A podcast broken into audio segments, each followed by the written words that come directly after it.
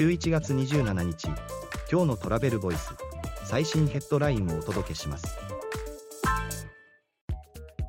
ANA と JAL 空港業務や施設を共有化へ作業資格を相互承認で運用など共同取り組みの検討を開始。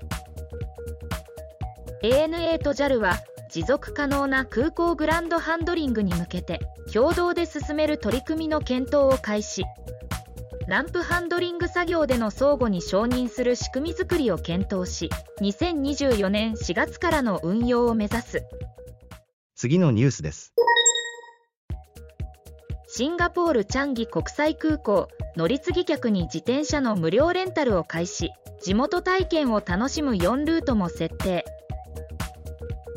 シンガポールのチャンギ国際空港は2023年11月23日から乗り継ぎ客に無料で自転車を貸し出すサービスを提供。料金を支払い利用時間を延長することも可能。2から6時間の4つのルートも設定。次のニュースです。HIS 豊洲市場の場外に海鮮バイキング店を開業へ夜は団体ツアーインバウンド向け特別メニューも。HIS は2024年2月豊洲市場場外に開業予定の複合施設豊洲千客万来内に海星バイキングレストランをオープン。団体貸し切りやインバウンド対応に力を入れる。次のニュースです。